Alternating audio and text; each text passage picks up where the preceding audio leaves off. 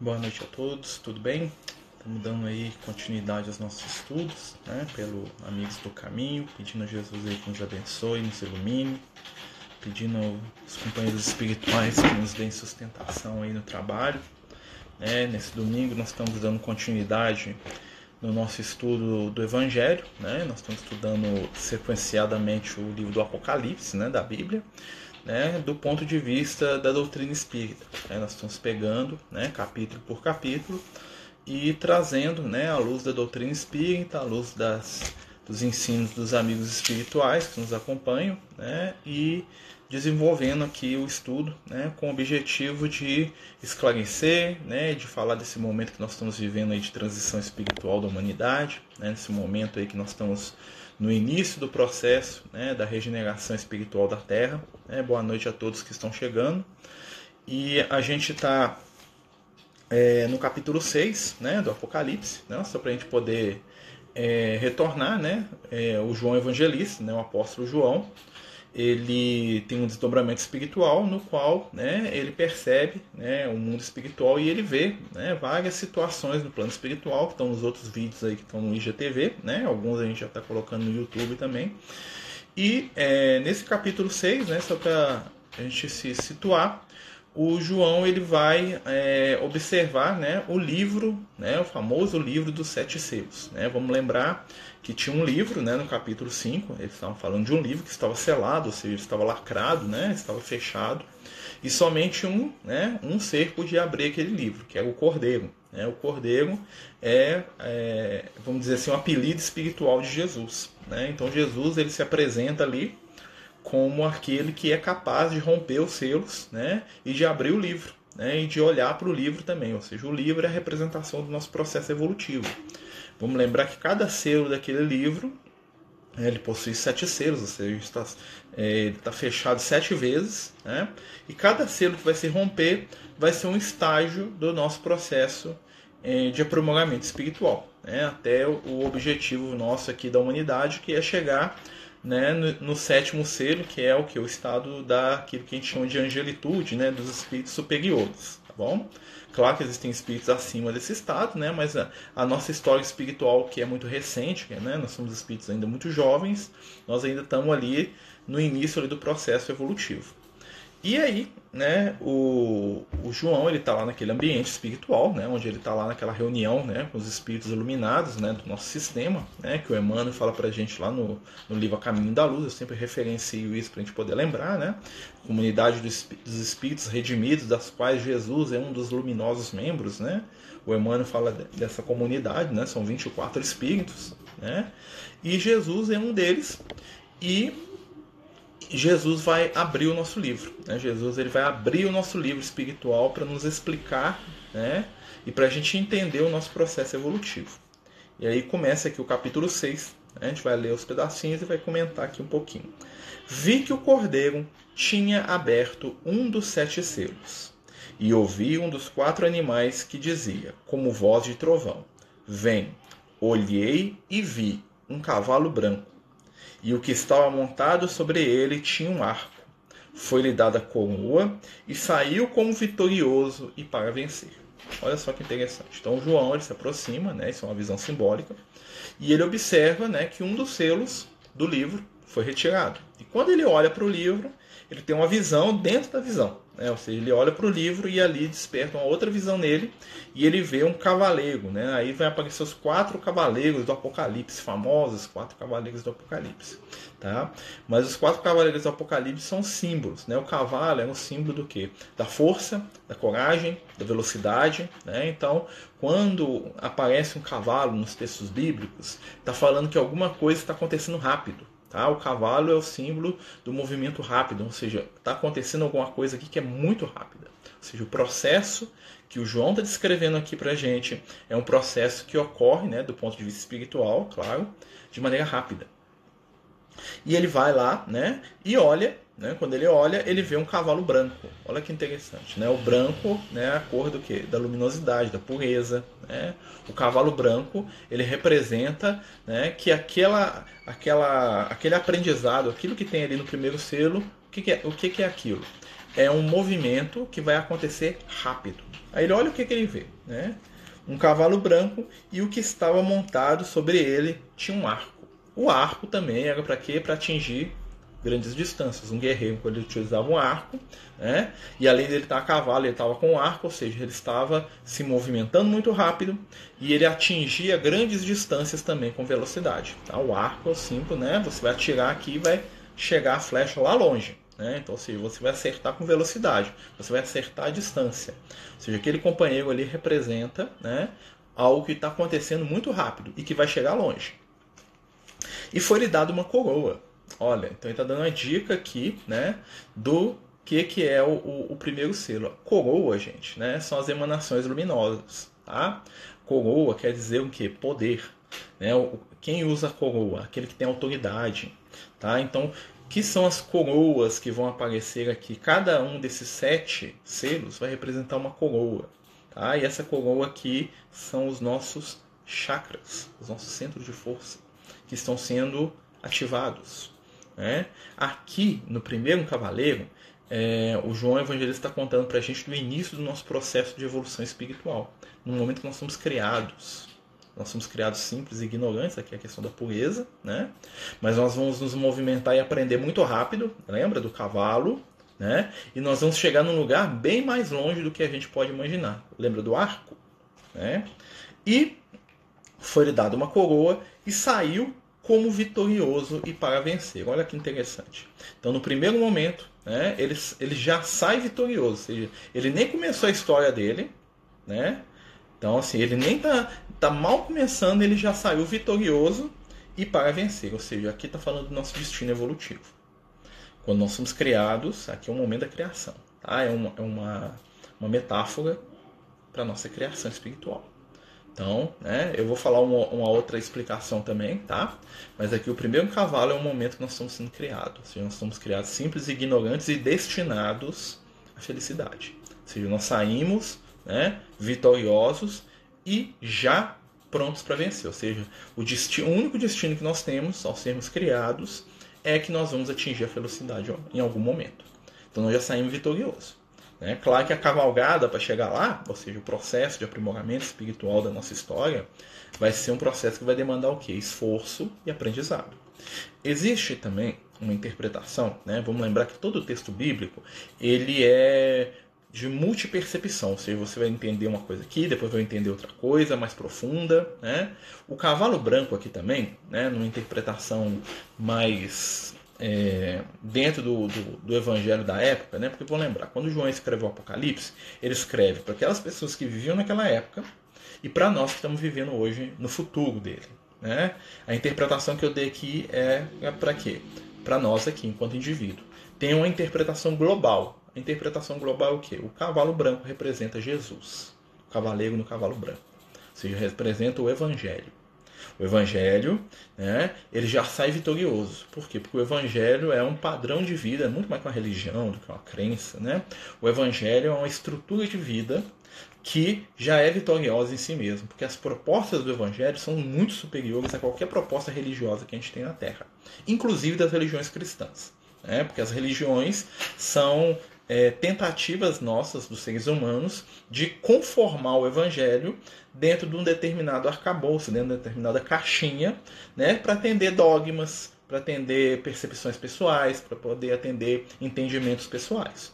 Mas o evangelho é muito maior do que isso. Né? O evangelho é muito mais do que é, a doutrina espírita, que é a igreja católica, que é a igreja evangélica, que qualquer religião, por mais respeitável e importante que cada religião seja. Tá? Então o evangelho já sai vitorioso desde o início. Assim como nós, no princípio da nossa criação, nós somos criados perfectíveis, ou seja, nós somos destinados a uma perfeição. Né? Claro que não é a mesma perfeição de Deus, existem ali níveis de perfeição. Né? Difícil entender isso, né? É questão de vocabulário, como diriam os espíritos. Né? O nosso vocabulário é muito pobre para exprimir determinados conceitos superiores. Então, o que é que acontece?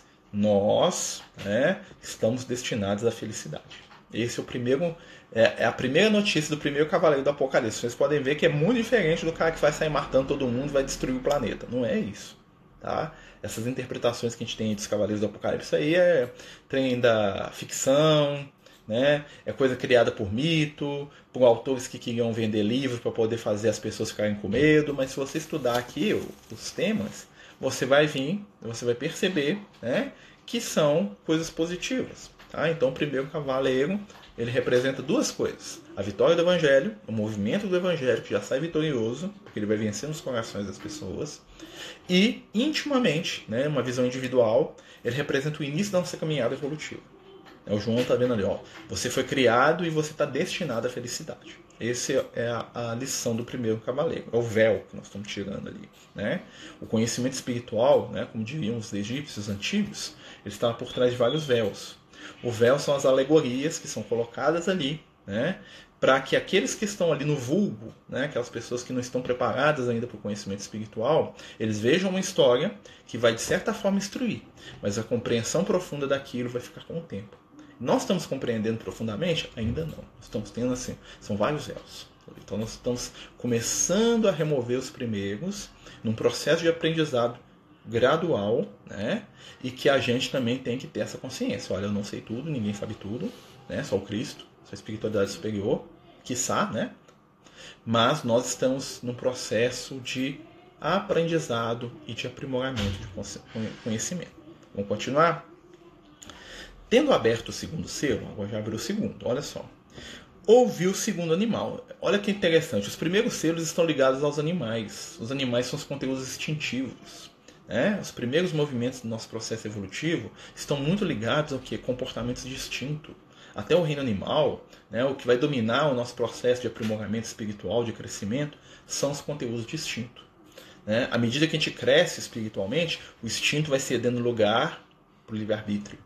Né? Não totalmente. Hoje, no reino humano, nós ainda temos muita coisa que é instintiva na gente. Né?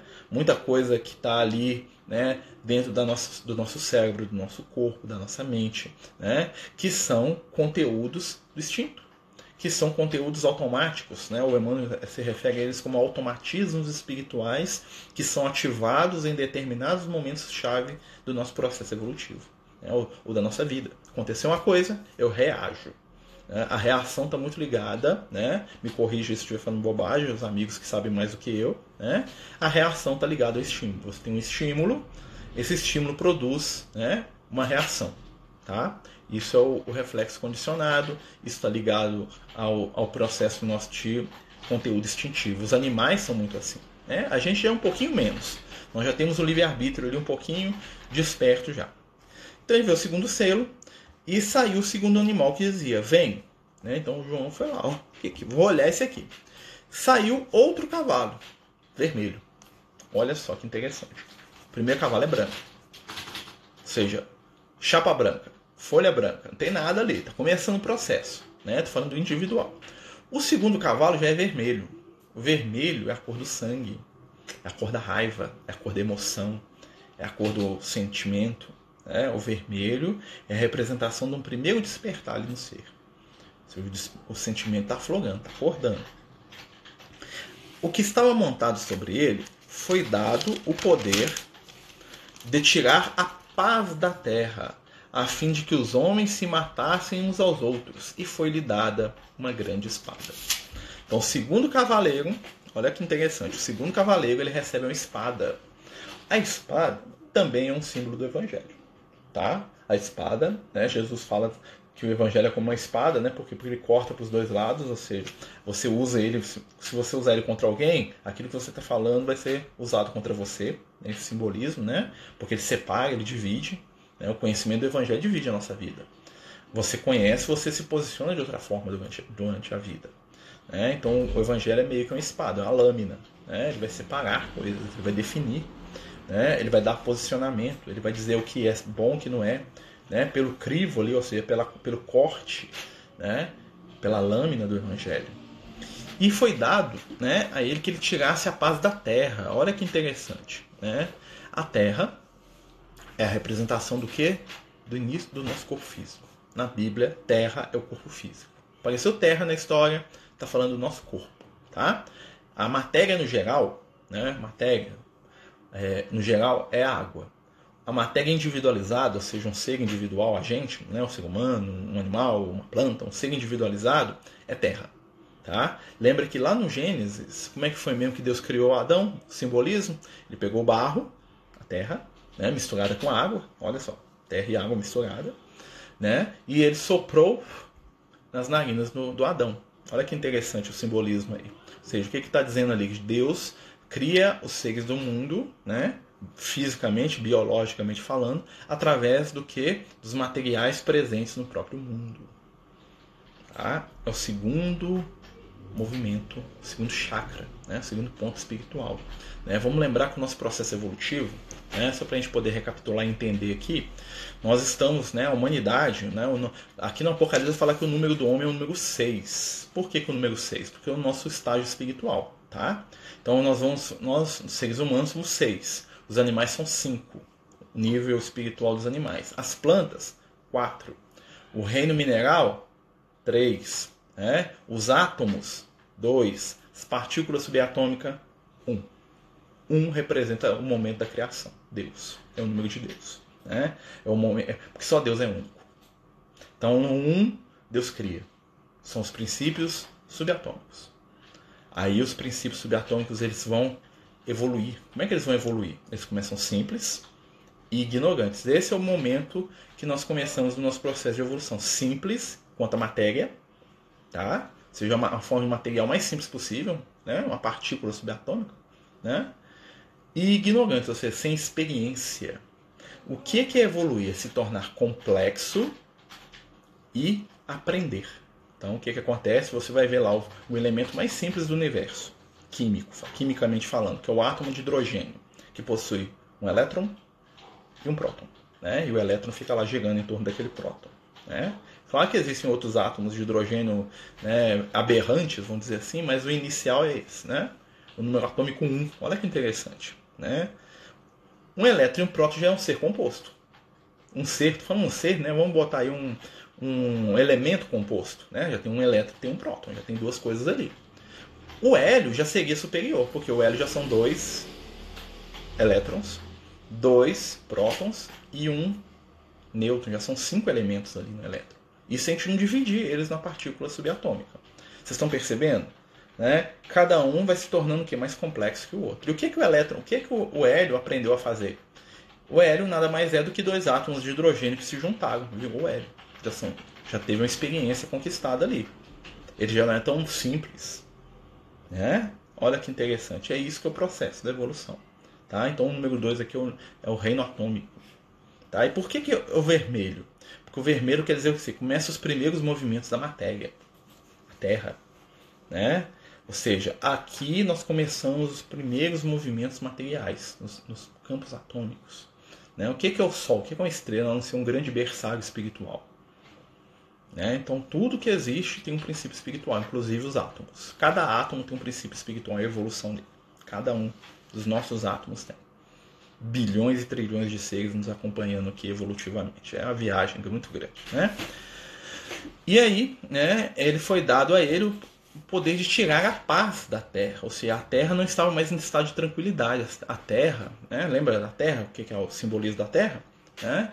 A Terra é o que? É é o movimento material. A matéria começa a entrar em ebulição. Lembra como é que é o início da criação da Terra? Né? O mundo estava informe, né? É uma massa que se desprendeu da nebulosa solar, o Emmanuel fala isso, né? Estava lá esfriando, né? As agitações telúricas, ou seja, do, do magma da Terra, né? As tempestades, é esse momento aqui. E do ponto de vista do Evangelho, né?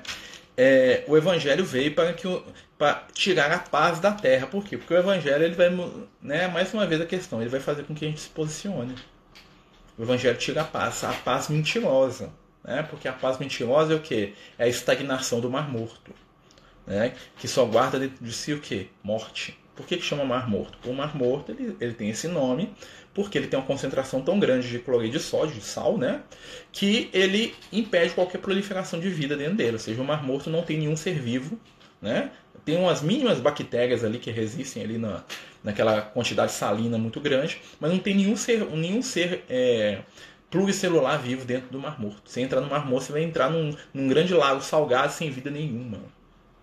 É, tranquilo, né? Mas morto. Por que chama Mar Morto. Não tem nada lá. Não tem vida.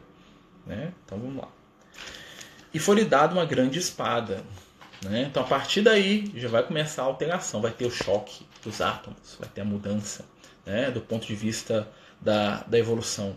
Do ponto de vista do evangelho, vai começar a ter o choque de ideias. Peraí, o mundo está falando para fazer assim, mas Jesus ele ensina de uma maneira diferente. Ou o mundo está falando para meter o pau, mas Jesus está falando o quê? Né? O mundo está falando que eu tenho que condenar o outro porque ele fez, porque ele é bandido, ele é ladrão, ele é isso e aquilo. O que, que Jesus faria? A espada, a divisão. E muitas vezes não é fácil ficar com Jesus, porque o senso comum né, nos pede para agir de acordo com o quê? Com os nossos instintos. E o instinto nos diz: bateu em mim, eu bato de volta. Me mordeu, eu te mordo. Né? Jesus, porém, né, lembra que ele fala para o pessoal? Ouviste o que foi dito, ou seja, qual que era o passar de vocês? Olho por olho, dente por dente. Eu, porém, vos digo. Né? Dai aquele que te pedir, e se alguém te bater, oferece outra face. Quando Jesus fala oferecer outra face, não quer dizer que ele vai deixar bater de novo, tá, gente? Isso é um conceito que o pessoal tem um erro nisso aí. Oferecer outra face é responder o mal com o bem. Então, se alguém te agride, você não vai dar agressão de volta para ele, você vai responder de outra forma. Né? Então, é uma coisa a se pensar. Agora nós vamos para o terceiro selo. O terceiro selo já vai falar do reino mineral. Né? Ó, as pedras. Né? Se, as, né? se eles se calarem, as pedras é que falarão. Lembra? Jesus fala isso? As pedras. Né? Em verdade vos digo que dessas pedras aqui pode o Senhor Deus suscitar filhos a Abraão. Ou seja, pode tirar uns filhos de Abraão dessa pedra aí. O que, que Jesus está falando? Que vai nascer um bebê da pedra? Não. Ele está falando que daquele princípio espiritual que está ali em evolução na rocha, na pedra, estava lá no caminho deles, lá em Jerusalém, né? Um dia vai sair um, um, um, ser que vai ser um descendente de Abraão. Tem um princípio espiritual em evolução. Ah, bilhões de anos, tá, gente? Não é semana que vem, não, tá? Não é daqui a dois anos, não. É bilhões de anos para passar de um reino para o outro. Né? Tanto é que o que está no reino mineral aqui na Terra, nem aqui vai, vai passar para o vegetal. Quando a Terra acabar e outros mundos, e outras histórias. Vamos lá. Tendo aberto o terceiro selo, ouvi o terceiro animal. Oh, de novo, ainda está ligado com o instinto. Terceiro animal. Né? Que dizia: Vem. Olhei e vi um cavalo negro. Hum, que medo, um cavalo negro. O que estava montado sobre ele tinha na sua mão uma balança. Olha só que interessante. Né? Então o terceiro cavaleiro ele tem na sua mão ele está no cavalo negro. O que, que, é o, que, que é o cavalo negro? É a escuridão. Né? A escuridão, no sentido espiritual, é a ignorância, é o nada saber. Luz é o conhecimento. Lembra Jesus falando, eu sou a luz do mundo. Jesus dizendo para os seus discípulos, vós sois a luz do mundo. O que, que ele está dizendo? Vocês sabem agora, espalhe esse negócio aí para os outros. Né? A escuridão é um momento espiritual onde o ser ainda não está aprendendo nada cognitivamente. Tá? Ele está aprendendo né, materialmente ali, ligações, aquelas coisas químicas ali, elementos químicos. Né? E ele tinha na sua mão uma balança, ou seja, começou a ferir resultado. No reino mineral, o ser começa a ferir resultados do seu processo evolutivo. Ele, consegue, ele começa a desenvolver estruturas mais complexas, né, os metais, as estruturas cristalinas, né? Ele começa a desenvolver é, estruturas harmônicas, né? Você pega lá um, um, o carvão, o carvão em determinados processos de pressão e de calor, ele vira o diamante, ele vira o grafite, né? É o carbono que se transforma, né? Na verdade, é o elemento químico do carbono que se rearranja de acordo com a pressão específica, com o calor específico, até numa estrutura né, totalmente harmônica que nós chamamos de quê? De pedra preciosa, de diamante.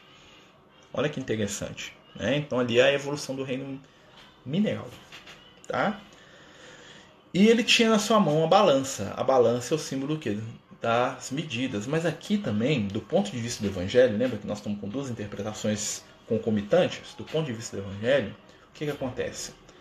Depois que você descobre uma luz muito grande, vem um período que chama-se de período de ofuscação espiritual. Lembra do Paulo de Tarso? quando ele encontra Jesus no caminho de Damasco, né? E ele recebe a verdade do Evangelho. Jesus existe, Jesus é o Messias mesmo, né? O que, que acontece com o Paulo? Ele fica cego. Quantidade de luz o impede de processar aquilo tudo. Ele momentaneamente ele cai do que no cavalo negro. E é um processo rápido, a escuridão passa rápido, é o cavalo negro, preocupa não, está passando rápido. E nesse momento, o que, que vai acontecer? Depois dele vai ter um processo de despertar, de um acordar. Né? Lembra lá que tem uma música que fala assim que o princípio espiritual, né? O Leon Denis que fala, tem até uma música espírita, o Leon Denis fala que o princípio espiritual dorme no mineral. Lembra? Então o princípio espiritual está dormindo, está na escuridão. Daqui a pouco ele vai despertar. Olha só, né?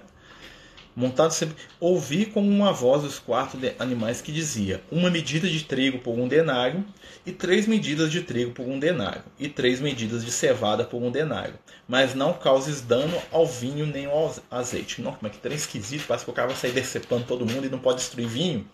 O que isso quer dizer? Aqui, ó. O trigo né, é o que? É o produto da transformação né, do que? da, da farinha, né? Você pega o trigo, você transforma ele em farinha, nós temos a farinha de trigo, né? O, a cevada também vai ser transformada. Com cevada você vai fazer o quê? Vai fazer a cerveja, vai fazer um monte de. Vai fazer uma levedura, né? Que é feita com cevada. Né?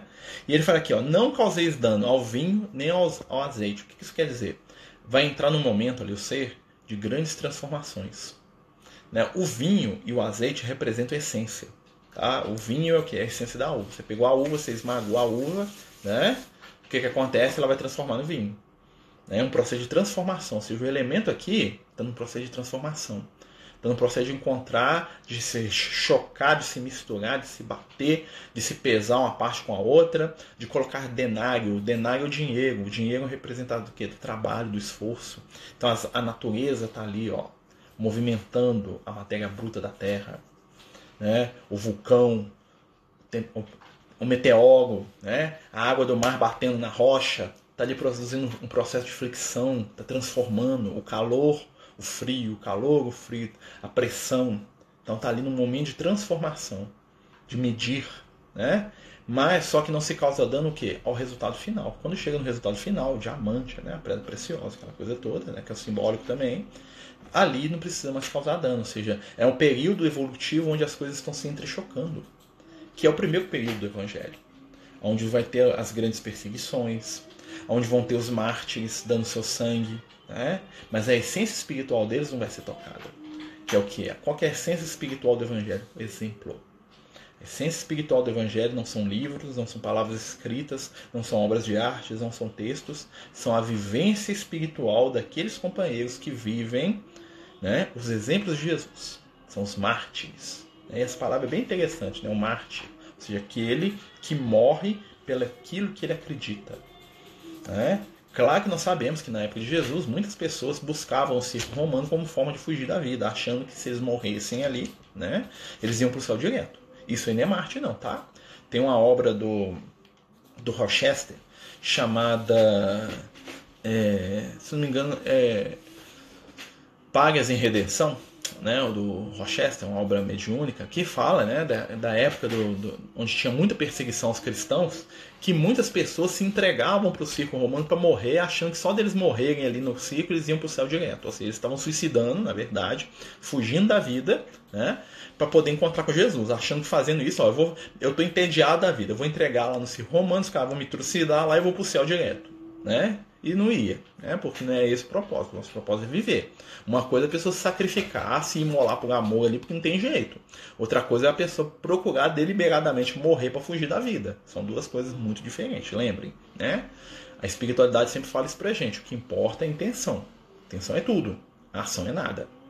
Né? Então, as intenções por trás das nossas ações, coisas que só nós podemos avaliar dentro dos níveis de consciência que a gente tem, são as únicas coisas que importam aos olhos da vida eterna. Intenção é tudo. Ou seja, do ponto de vista dos espíritos, né? De boa intenção, o inferno não está cheio. Tá? Porque a, a, boa intenção manda todo mundo para as esferas de luz. Tá bom? A intenção é que conta. Esse ditado está errado. tá bom? Continuemos. Tendo aberto o quarto selo, ouvi a voz do quarto animal. E é interessante, é o último. Tá? É o último momento ali. Que dizia: Vem. Olhei e vi um cavalo amarelo. Ixi, cavalo amarelo, né? Esse cavalo ainda está com diarreia, né? Cavalo amarelo. O que estava montado sobre ele tinha por nome Morte. Hum, e seguia o inferno. Meu Deus, tá? acabou o mundo. Né? Foi-lhe dado poder sobre quatro partes da terra para matar a espada, a fome com peste por meio das férias da terra. Esse aqui é para assustar qualquer um. Qual que é o quarto cavalo, gente? Por que, que ele chama. Por que, que ele foi dado o poder da morte para ele? Porque o quarto cavalo. Né, lembra dos centros de força, né? Cada nível evolutivo desperta um.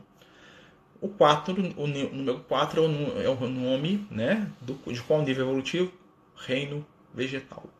No reino vegetal entra um negocinho aí que nós não estávamos acostumados a ter nos outros reinos, chamado morte. As plantas, né, ou seja, ali os seres vivos biológicos, né, eles entram num processo de reproduzir, nascer, crescer, né, não necessariamente nessa ordem, né, primeiro nasce, cresce, reproduzir, morre. No quarto selo aparece a famigerada morte. Ou seja, aparece o processo de desassociação da matéria para que o ser imortal que está ali afira resultado e recomece o processo. Claro que no reino vegetal essa aferição é, é quase que nula, né? ou seja, o princípio espiritual da samambaia não vai não tem um plano espiritual da samambaia, né? Ele vai ser atraído ali, né? As plantas são grandes colônias de células vivas, né? E não existe uma consciência única ali tá? Mas ali já existe o processo de nascer e de morrer. Por isso que, eu, que esse aqui é o cavalo amarelo. O amarelo é o que? É o medo, é o receio. É ali que nasce o medo. Onde que nasce o medo? Medo de quê? O primeiro medo da gente? Medo de morrer. É, conscientemente, lá na nossa, introjetado lá na nossa alma, está o maior de todos os medos, que é o medo da morte. Por que, que nós temos medo da morte? Porque nós, enquanto princípios espirituais em evolução e espíritos depois, experimentamos a morte milhões de vezes e, e experimentar a morte para um, um, princípio espiritual que não a conhecia, lembra? Até o reino vegetal, mineral, ele não tem morte. Né? A pedra não morre. Morreu a pedra. Né? Desencarnou aqui o diamante, não vai ter. Né? Desencarnou aqui a bauxita. Nossa senhora, velório aqui do minério de ferro. Não vai ter. Né? Como é que você derreta o ferro, que você desmancha, o ferro não desencarna. Né? O ferro não morre. Né? Mas a samambaia, a plantinha, a mebinha, né? Já vai ter o processo de morte. E, e o processo de morte é traumático. Traumático do ponto de vista o quê? Da consciência espiritual. Nós não sabemos o que é isso, que negócio é esse diferente aqui. Antes eu ficava aqui milhões de anos aqui na minha caverna, aqui, ó, só sendo pressionado aqui para virar um diamante. Agora tem um negócio aqui que parei de funcionar. Uai, vou começar de novo aqui. Pega aí. É, é, o, é o momento em que o ser entra no processo de vida e de morte que aí nasce aquilo que a ciência define como vida, né? Que aqui que é o ser vivo, é alguém. O ser vivo é algo que é capaz de nascer, né? Crescer, reproduzir, morrer, né? Tem esse ciclo, né? Tanto é que o pessoal discute se o vírus é um ser vivo, porque o vírus ele, ele, ele só replica, né? Ele só reproduz. Né? Na verdade, o vírus ele entra lá dentro da célula, pega um monte de pedacinho da célula, faz um monte igual a ele, explode a célula e vai replicando o processo. Né? Então, assim, eu estou falando aqui de um jeito bem né? Basiquinho. Então o vírus não se encaixa na forma de vida como a ciência entende. Apesar que ele é vivo, né? A gente sabe que ele é vivo, mas ele não é vivo dentro dos padrões biológicos, né? Que a ciência fala que é vivo. E por quê? Porque ele não cresce, ele não nasce e ele não morre, né? Ele só vai multiplicando ali, né? Muitas vezes quando tem um processo, né, de é, é, na gente, o nosso organismo ele isola o vírus. Né? Ele, não diz, né? ele não acaba com o vírus, ele isola ele e bota ele para fora de algum jeito. Né? Ele inativa o vírus, tem um monte de coisa, mas matar o vírus, essa palavra é um pouco né, complicado. Me ajudem aí os amigos aí da medicina que sabem mais que eu sobre isso aí. Né? Se eu estiver falando bobagem, aí vocês aproveitam para usar a caridade comigo. Eu estou seguindo aqui a, o beabá aqui do Lucas, tá bom? Então vamos lá, né? Foi-lhe dado poder sobre quatro partes da terra. Olha que interessante. Né? Quatro partes, ou seja, tudo. Né? O que, que acontece? Quando a gente começa a entrar nos processos biológicos na vida, né, no sentido que né, o processo de, de, nascimento, de crescimento e morte, nós começamos a, a, vai acontecer um processo com a gente muito interessante do ponto de vista espiritual e né, que não existe para os outros reinos vai, nós vamos começar a perceber a passagem do tempo. A passagem do tempo ela, vai, ela existe para os seres vivos. Por quê? Porque os seres vivos percebem de alguma forma a passagem do tempo, nem que seja a passagem do tempo em si mesmo, dado né, o momento do nascer, do crescer, do reproduzir, do morrer. Isso é uma passagem do tempo. Nós entramos né, dentro do ciclo do tempo. É no reino vegetal que o ciclo do tempo aparece. Tá? O reino mineral não sabe se é um dia ou um milhão de anos. Não, não tem capacidade de entender isso, de perceber. No vegetal, não. como já tem um ciclo de vida e de morte, nós entramos no tempo.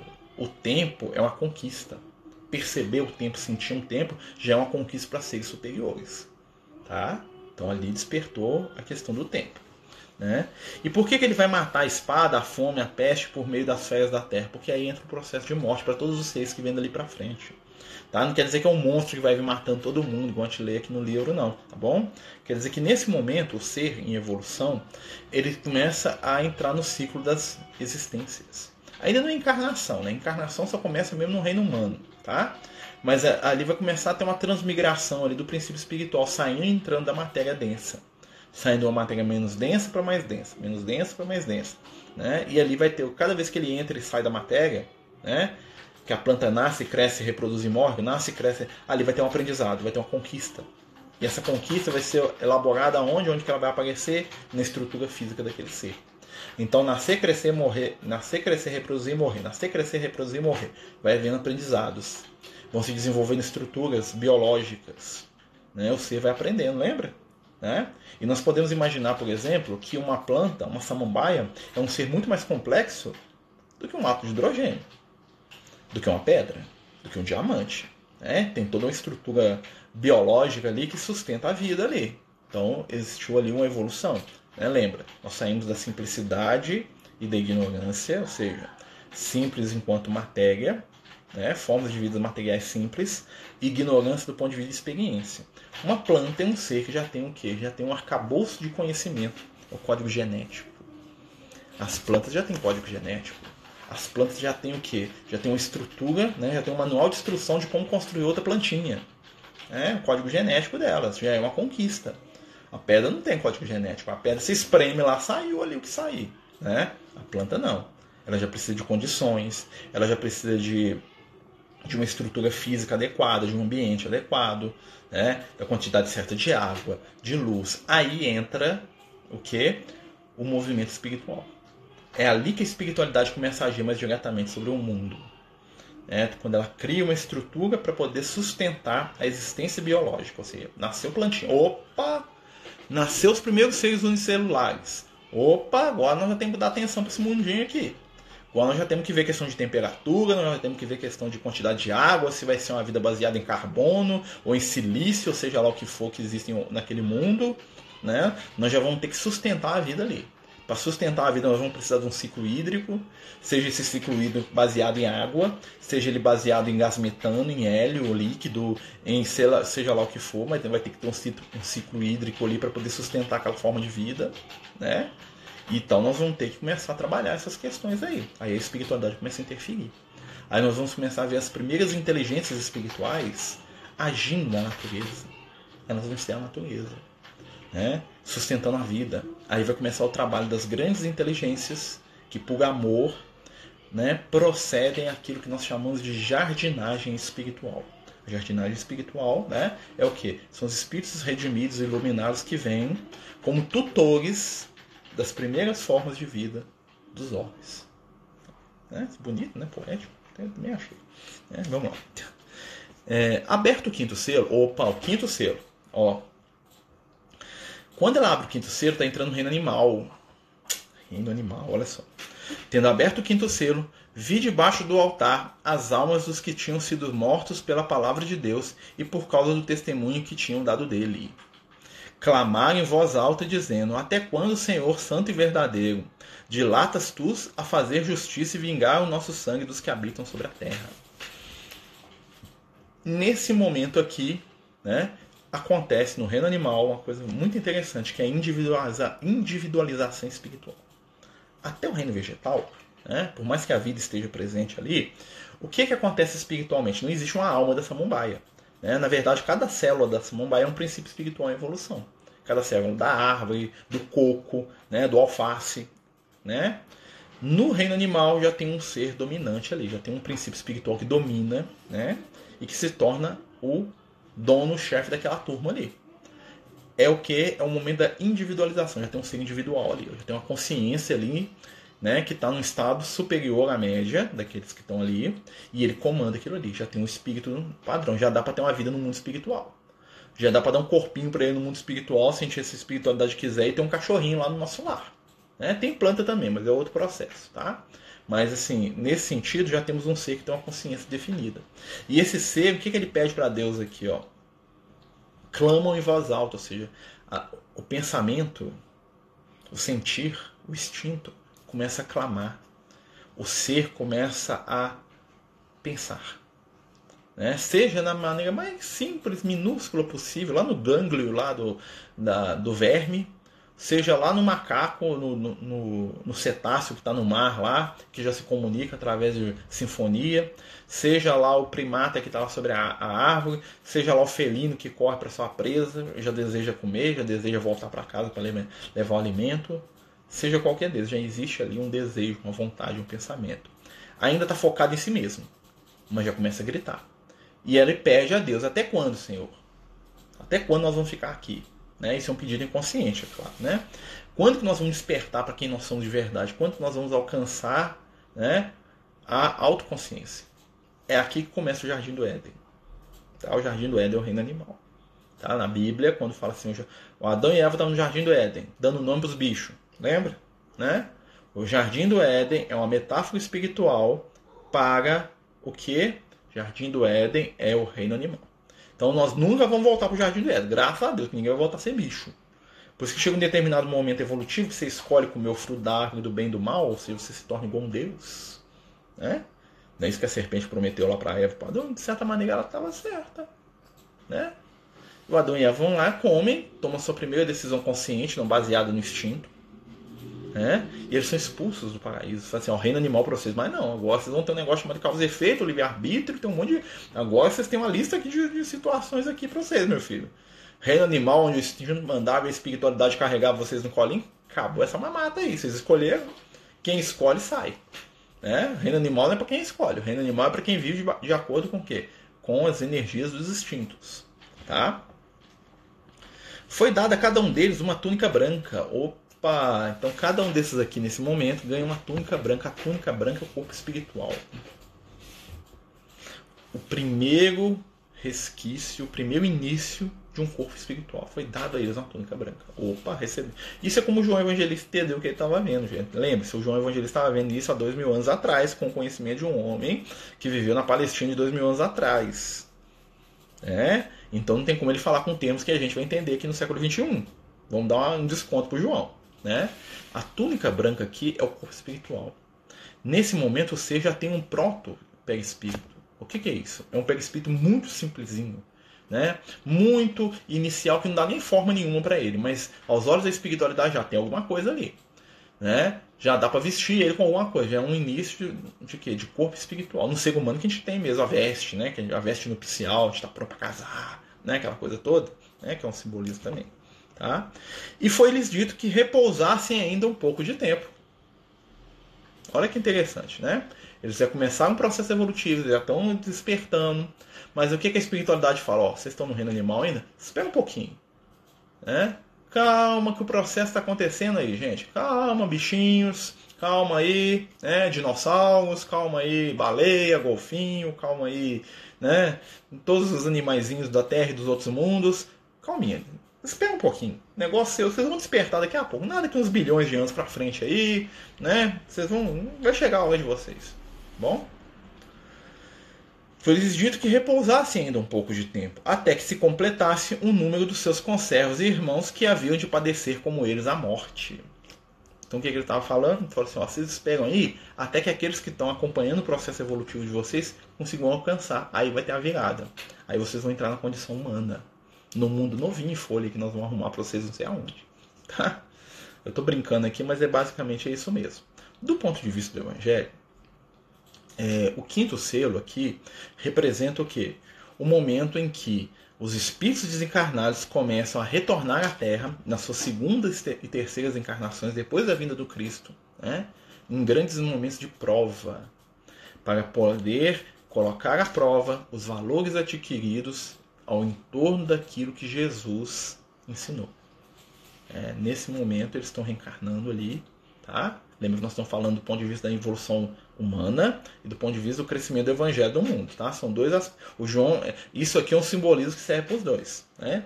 Serve até para mais coisas, tá, gente? Só que eu não vou entrar nas outras coisas, porque senão nós vamos bolar aqui a, o meio de câmbio. É muita coisa dentro de um texto só. Os judeus tinham mania de fazer isso. Eles escreviam um texto que você tinha 30 interpretações dentro do mesmo texto que servia para cada estágio evolutivo que você lê. Né? Então você lia lá a historinha do Adão e Eva, né? Pro menininho que estava lá aprendendo com o rabino lá na, lá na aldeiazinha de Nazaré, ele entendia. Pro rabino, o rabino entendia de um outro jeito. O sacerdote entendia do jeito mais profundo que o menino e que o rabino junto. Né? O doutor da lei entendia mais profundamente que o sacerdote, que o rabino, que o doutor da lei. Né? Que, ó, que o rabino. Né? E era assim, Jesus entendia mais que todo mundo ali junto e, e mais que a gente ainda hoje. Né? Então, assim, o, o, conhecimento espiritual ele é dosado. Né? Exatamente. O tempo é o fator da evolução. E o tempo passa mais rápido do que a gente imagina. Por quê? Porque nós estamos no início do processo evolutivo. Nós já estamos aqui. Nós já passamos por vários, nós já passamos pelo mundo reino animal, bilhões de anos, nós já passamos pelo vegetal, em mundos que nem existem mais. Né? Nós já passamos pelo mineral, nós já passamos pelo reino atômico, nós, já, nós somos espíritos muito velhos. Né? Claro que o nosso processo de memória espiritual ela, ela abarca o quê? O que a gente vai lembrar espiritualmente? Somente do reino humano para frente, tá? Porque do, do, reino ninguém vai lembrar que foi cachorro, cavalo, elefante, seja lá o que bicho que você foi lá no planeta X lá que nem existe mais. Isso aí ninguém lembra não, tá? Porque você não tinha capacidade cognitiva naquela época, mas você existiu em algum lugar. E ali você aprendeu alguma coisa que foi útil. Tá? A, gente, a nossa memória espiritual ela abarca a condição humana. Quando eu falo condição humana, não é a forma macacoide que a gente tem aqui baseada no primata, não. Condição humana, do ponto de vista dos espíritos, é a capacidade de cognição, de livre-arbítrio e de estar atrelada às ações e consequências das suas escolhas. Tá? Então, quem que é humano? O que é o ser humano no universo? É um ser que tem autoconsciência, que consegue escolher e ser responsabilizado pelas suas escolhas. Isso é humanidade, tá bom? É humanidade do ponto de vista espiritual, não físico. Né? Vamos lembrar que, conforme os espíritos falam para Kardec, né, as formas físicas são adaptáveis aos mundos onde estamos. A gente vive num mundo que a melhor forma para a gente estar se manifestando fisicamente aqui é essa forma que nós que nós temos, com mão, com pé, com a cabeça com em cima. Né? Em outros mundos existem formas milhares. Né? Então, assim, a inteligência não pressupõe igualdade com a gente fisicamente falando, tá? Então, é uma coisa para a gente poder pensar também. Vamos lá, continuando. Deixa eu até ver a hora aqui, né, gente? Porque senão nós temos 10 minutos, meu Deus. Quando abriu o sexto selo, vi que sobreveio um grande terremoto. Sexto selo, é a humanidade, hein? Ó, esse chakra aqui, ó, frontal, cognição, pensou, sentiu, decidiu, escolheu, sexto selo. Né? Houve um grande terremoto. Opa, o negócio parou aí. É uma transição muito grande. Sexto selo, o negócio, o sol se tornou negro como um saco de crina. Ou seja, o conhecimento que nós tínhamos até agora, que é externo, já não serve mais. Agora nós vamos ter que correr atrás do conhecimento por nós mesmos. O sol fica escuro. Ou seja, o conhecimento já não vem mais de fora. O conhecimento agora é fruto do esforço. A lua tornou-se toda vermelha como sangue. As estrelas caíram do céu sobre a terra. Quando como quando a figueira agitada por vento forte deixa cair seus figos verdes. Olha que interessante. As estrelas caem na terra. Começa o que a ver as encarnações propriamente ditas, que é diferente do, renascimento dos animais. Começamos a ter reencarnação do espírito que vem do plano espiritual, vive e volta para o plano espiritual. As estrelas começam a cair no céu. É a gente. Olha só. O céu recolheu-se como um livro que se enrola. O céu agora já é outra coisa aqui. O céu já é a consciência. Né? Ou seja, o céu se recolhe como um livro. O que, que você faz quando o livro está enrolado? É um pergaminho, né? Ele se enrola por quê? Porque ele está guardando. Ou seja, aquilo que a gente aprende agora, espiritualmente falando, vai ficar guardado. O céu se recolhe. As verdades, as experiências que nós temos na matéria vão ser enroladas como um livro, ou seja, vão ser guardadas na nossa intimidade. Mudou aí. Tá? Entramos no reino humano, ou seja, causa e efeito, ação e reação. Né? Escolha e consequência. Consequência, experiência. Experiência, conhecimento. Conhecimento está sendo guardado. Olha só. O céu recolheu-se como um livro que se enrola, todos os montes e ilhas se moveram dos seus lugares, ou seja, as coisas começaram a mudar. Agora a elevação já não é, é diferente. As ilhas, que são os pontos, né? O que é uma ilha? A ilha é, um, é uma quantidade de terra cercada por água, né? Aí eles são os lugares onde o quê? Onde nós temos os nossos pontos seguros ali na vida material. Mudou as referências. Um monte sumiu. Aí ele acabou. A referência do, do número 6 é totalmente diferente. O ser humano já tem outro tipo de referência. A nossa referência deixou de ser material. Lembra que a evolução dos, dos animais, até o reino animal, a evolução é voltada para o físico, para a matéria. Entrou no reino humano, a evolução mudou de referência. A referência nossa agora é o que? A vida espiritual. Agora eu já não sou mais um ser está preso, né? a materialidade pura. Já tem meu obje, já tem um objetivo de estar aqui na Terra, que é o que desenvolveu meu espírito eterno. Tá difícil, gente, tá muito viajado. Né? Eu fico morrendo de medo estar viajando demais aqui. É... Os reis da terra, os príncipes, os tribunos, os ricos e poderosos, todos servem livre, se esconderam nas cavernas, entre os penhascos dos montes. Olha que interessante. Por que, que eles se escondem? Gente só... Lembra o que acontece com Adão e com a Eva lá na Bíblia, quando Adão come o fruto e a Eva também, né? E aí Deus aparece, é Deus, né? Esse simbolismo, tá, gente? O que, que o Adão, desculpa, gente, o que, que o Adão e a Eva fazem? Eles se escondem. Por quê? Porque eles começam a perceber que as ações deles têm consequência. Esse esconder aqui dos reis da terra, dos ricos, dos poderosos, quer dizer o quê? Nesse momento que a gente entra na vida material, no ser humano, é, a gente começa a ter percepção de livre-arbítrio. Opa, fiz. Hum, meu Deus. Ah, meu Deus, eu escolhi, agora tem uma consequência do que eu escolhi. E eu quero fugir da consequência, porque eu não estou acostumado com esse negócio de consequência. Lá no reino animal é tão bom, não tinha nada de consequência. Agora tem. Tem negócio esse diferente. Que é consequência, não, não sabia disso não. Né? No reino animal não tem consequência.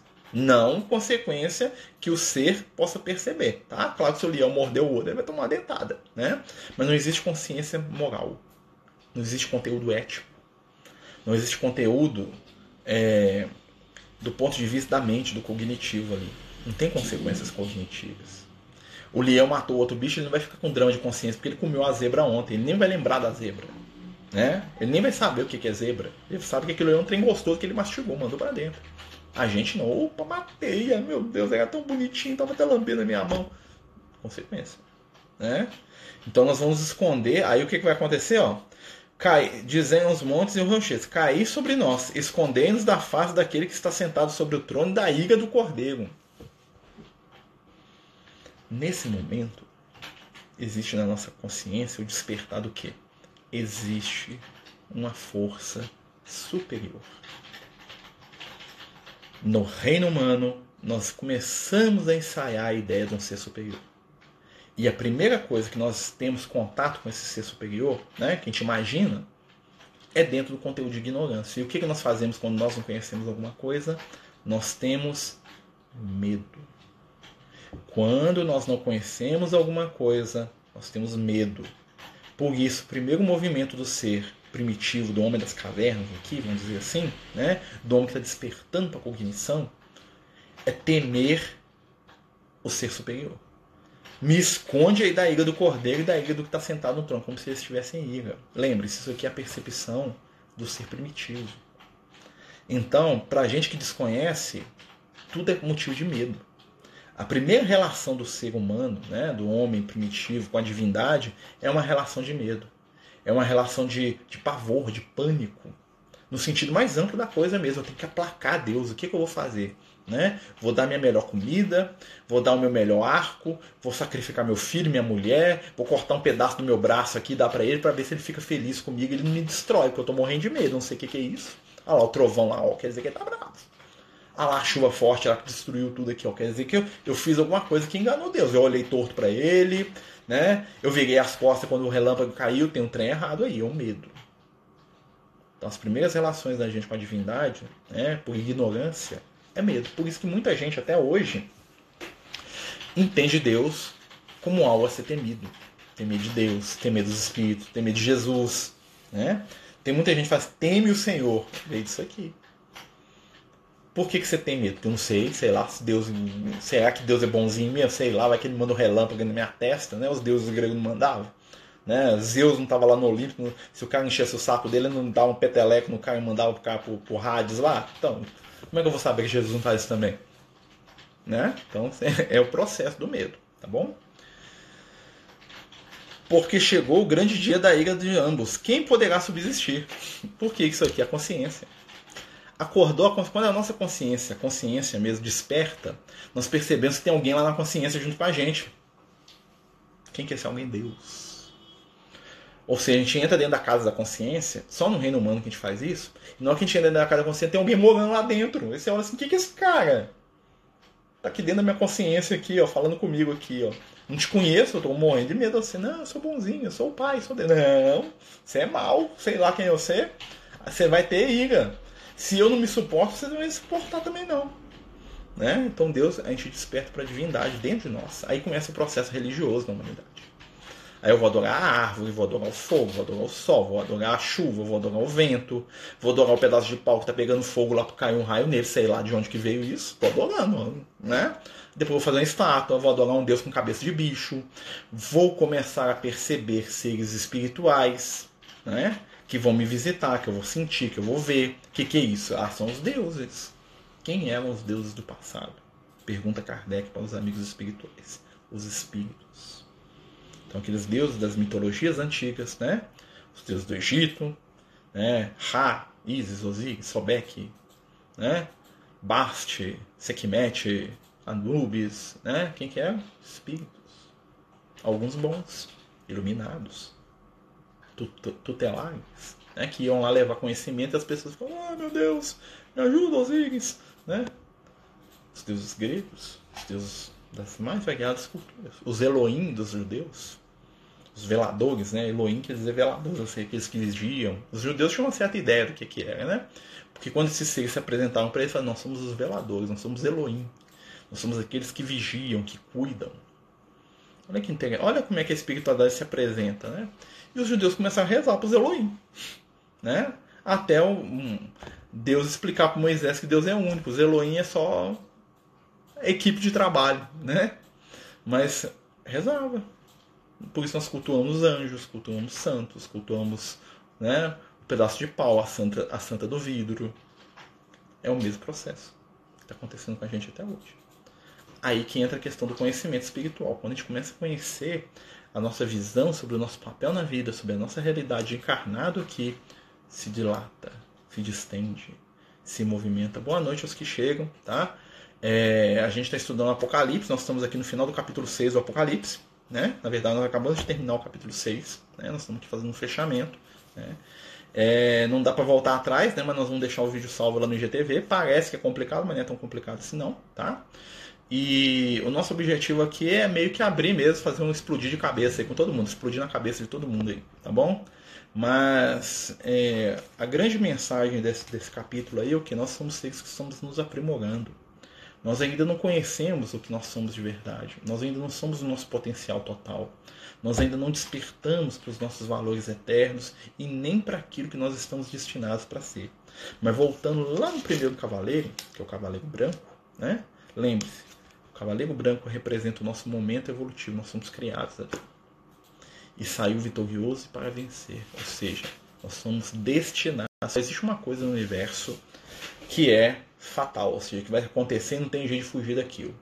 Nós estamos destinados a sermos felizes. Ah, vai demorar um milhão de anos, não importa. Você quer demorar um milhão, dez milhões, não tem problema. Mas você vai chegar lá na felicidade plena e no amor divino? Vai, todos os seres do universo são destinados. O que acontece são entre cursos, né, entre choques de, de viagem. Né? Alguns seguem um caminho reto, vão mais rápido. Outros falam, ah, não, quero dar uma volta ali, vamos passar ali pelo caminho do mal ali um tempo ali, mas, depois, né, mas ao mesmo tempo nós somos atraídos pela luz. Nós somos atraídos pelo despertar espiritual. É, meus amigos? Então nós vamos ficando por aqui, né? Lembrando aos amigos que estão entrando agora, né? a gente vai deixar o vídeo salvo aí no GTV, né? É, queria pedir a, agradecer a todos aí que têm nos acompanhado, nos ajudado, né? Nós estamos aí com essa questão da pandemia, né? Eu tô doido para voltar às atividades da Casa Espírita, gente. Nossa, tô morrendo de saudades dos meus assistidos, né? Infelizmente eu não tô podendo ir lá, né? Porque eu faço parte do grupo de risco, mas a Edneia tá indo distribuir a cesta, né? Todo final do mês nós estamos distribuindo, esse mês nós distribuímos 76 cestas para as famílias que estão aí, né? A gente tinha 40 famílias acolhidas e agora nós estamos com mais de 70 por causa dessa questão aí da, da pandemia, né? Vamos lembrar que antes disso a gente teve aí um problema aqui na região de Contagem aqui, que foi a, as grandes chuvas, né? Muita família perdeu casa, nós estamos com muita família aqui que deixou de receber esse auxílio da prefeitura porque perdeu a casa, né? Entrou a questão do, da pandemia do Covid, né? E aí é, é como se apagasse o que aconteceu antes. Né? Mas a gente está tentando ajudar da melhor forma que a gente pode. Nós temos 24 segundos aqui para terminar. Né? Queria pedir a Jesus para nos abençoar, para iluminar o nosso coração, a nossa mente, pedindo ao amor de Jesus que nos faça instrumento do bem, do carinho e do afeto. Senhor Jesus, fica conosco e nos abençoe, hoje e sempre. Muito obrigado, meus amigos. Muita paz, muita luz. Quatro segundos para terminar. Tchau, tchau.